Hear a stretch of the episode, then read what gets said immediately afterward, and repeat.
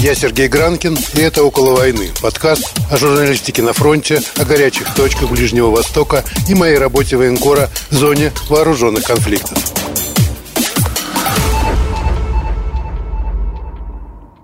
Всем привет, это «Около войны», с вами Сергей Гранкин, и у нас, как всегда, интересная, наверное, самая важная на сегодня тема. Без преувеличения можно сказать, что война с короной – главная фраза всех новостей. Не случайно, наверное, в том числе на девятом канале, где я сейчас работаю, эту тему отчасти передали как раз военному корреспонденту. Я снимал много на базе службы тыла, подразделения ОЛОН, которое занимается и расследованиями, ищет тех, кто контактировал с коронавирусными больными. Это и будет темой нашего сегодняшнего обсуждения. Выпуск новогодний, первый в 2022 году, и, наверное, в первую очередь стоит подвести итоги года 2021.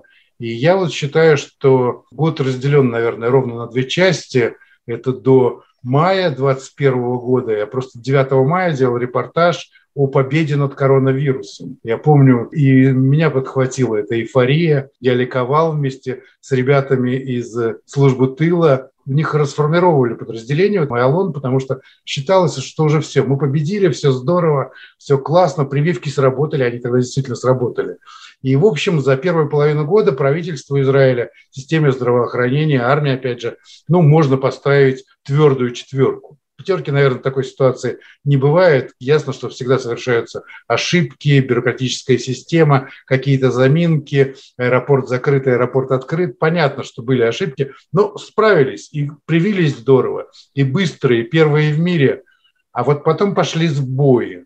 Я сегодня хочу этот вопрос обсудить с э, Евгением Мерзоном. Он врач, он ну, ну, настоящий боец, да, два года он на передовой борется с коронавирусом. Впрочем, он сам о себе расскажет. Женя, сначала несколько слов о себе, если нужно. Я врач.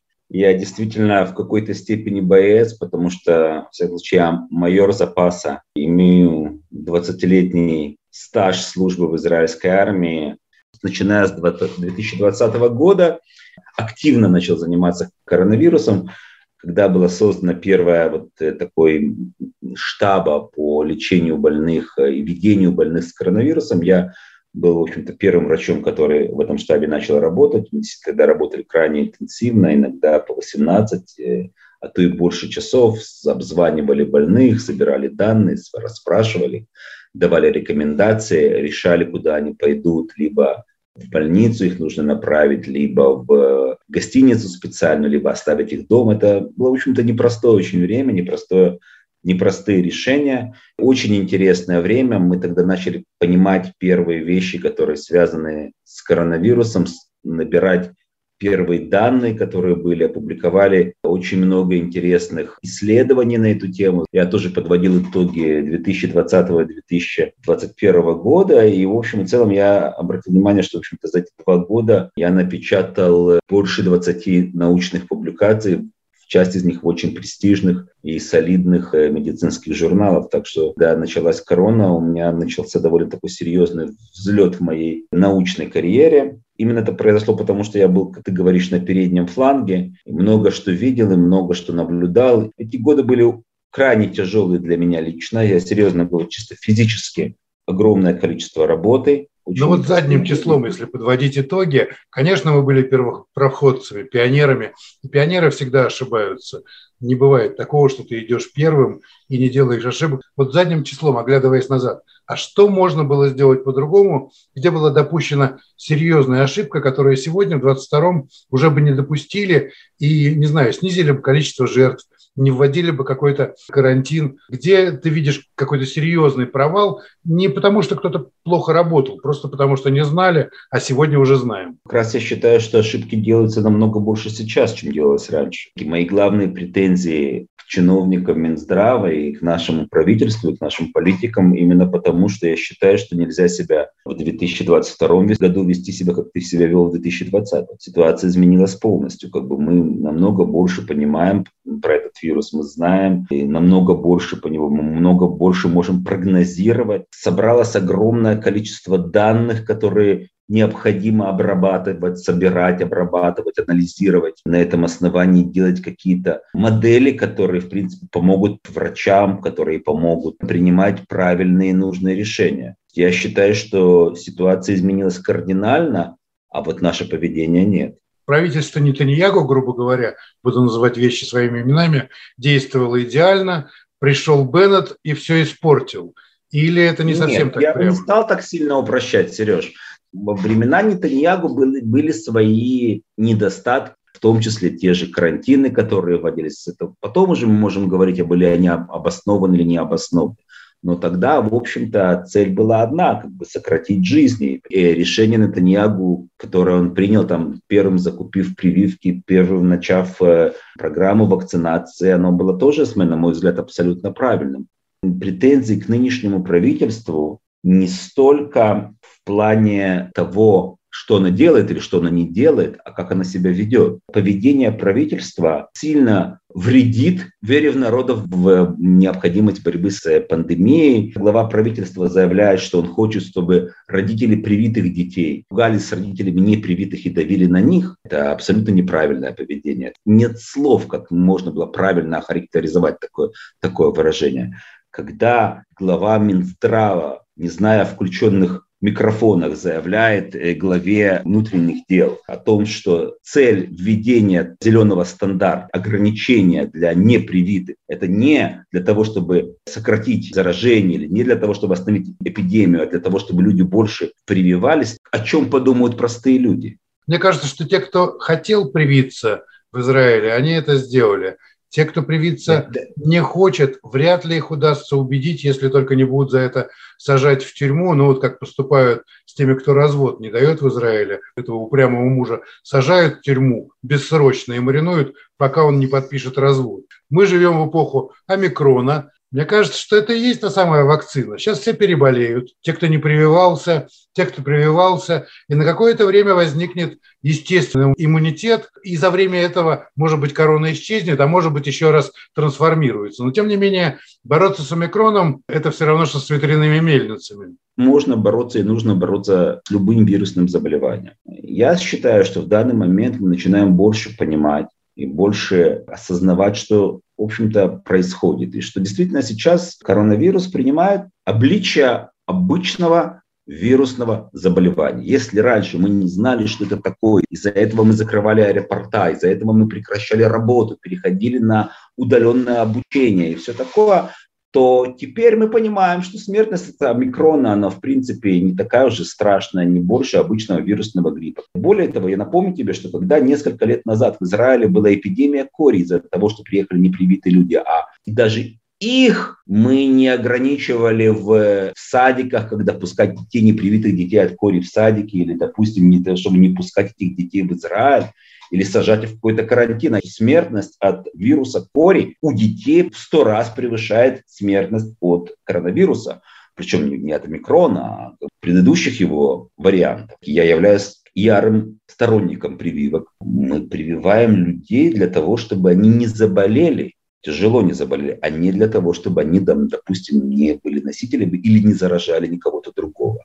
То есть та обсессия, с которой проводилась вакцинация детей, с недомолвками, с э, натравливаниями как э, привитых на непривитых, с разделениями детей, с закрытием школ, она у меня лично, как повторяю, у врача, у клинициста, у ярого сторонника прививок, она вызывает у меня дикое отторжение. И мои главные претензии к правительствам, что это поведение дает очень много пищи для антиваксеров, для тяжелых антиваксеров, те, которые вообще против всех прививок выступают. И я считаю, что нанесен колоссальный удар по вере населения в то, что делает правительство вообще и служба здравоохранения в частности. Вот я, например, живу на территориях. Мы решили, как только это стало можно, привить нашего сына, ему 10 лет, может быть, от омикрона не спасет, но хуже не будет. И я честно, как законопослушный гражданин, обратился в больничную кассу. В первую очередь мне дали через неделю в деревне Кфаркасом. Ну, это арабская деревня. На пятой трассе, в принципе, недалеко от меня. И, в принципе, я, как военный журналист, могу своего ребенка довести до Кваркасума. Но если я представил какого-нибудь ортодокса из Эммануэля в пейсах, в шляпе, которому предлагают ехать прививать его детей в Кваркасами, да он до прививки до этой не дойдет. По дороге его еще там камнями закидают или разорвут на части. В Ариэле, это ближайший ко мне город, в моей больничной кассе прививок не было, нет и, по-видимому, не будет. Для детей, по крайней мере. А я слежу за этим уже месяц. Вот заниматься я этим начал месяц назад. Ну, в конце концов, мне пришлось потратить время, взять половину рабочего дня. Я нашел место, ну, более-менее пристойное в Кварсабе. Довольно далеко, 40 минут в одну сторону от меня, но тем не менее. Отстоял там очередь, несмотря на то, что я был записан на какое-то время, потому что бардак тоже в этой больничной кассе. Я это преодолел из принципа, стиснув зубы, потеряв полрабочего дня, потеряв кучу времени и нервов, заполняя все эти бесчисленные бланки, перезваниваясь и слушая робота в телефоне. Ты работаешь тоже в больничной кассе, у вас то же самое. Зачастую даются указания, которые непонятны, которые противоречат тому, что давали раньше. При этом, повторяю, что меня действительно очень сильно огорчает, это то, что мы не использовали то, что есть в Израиле, Поскольку у нас есть очень большая статистическая выборка, то есть 100 тысяч больных, которые переболели, хорошая и очень э, такая точная база данных, которых нет практически, наверное, ни в одной стране мира. Учитывая это, мы можем строить такие предиктивные модели, потому что мы точно знаем, что этот человек, у него было коронавирус. Мы точно знаем, что у этого человека есть те или иные заболевания. У нас полностью компьютеризированная медицинская карта любого пациента. Именно это дает нам возможность построить настолько точные модели. Я повторяю, это, это то, что мы построили, это здорово, но это абсолютно не Нобелевская премия. Но в принципе на это должны были быть брошены силы Минздрава, я думаю, как минимум еще там, полгода или год назад. То есть должны были быть тогда сказать, окей, ребята, нам нужны риски, мы должны посчитать. Более того, я как раз больше горжусь другой нашей работой, которую мы сделали, о том, что мы определили важность витамина D в патогенезе коронавируса. И мы занимались исследованием абсолютно параллельно, просто на разных базах данных. Он на базе данных Клолит, я на базе данных Люмит. И мы пришли к абсолютно похожим результатам и к абсолютно похожим выводам, которые мы сделали. И это дает нам возможность сейчас принимать некие решения, во всяком случае в рамках нашей больничной кассы, рекомендовать какие-то вещи нашим врачам. Но, в принципе, я считаю, что очень много было упущено. Я считаю, что это то, что вызывает у людей отторжение. Время подходит к концу. У меня остался один важный короткий вопрос. Четвертую прививку тем, кто можно делать. Я помню, что ты был скептиком по этому поводу, когда вот только начались четвертые прививки.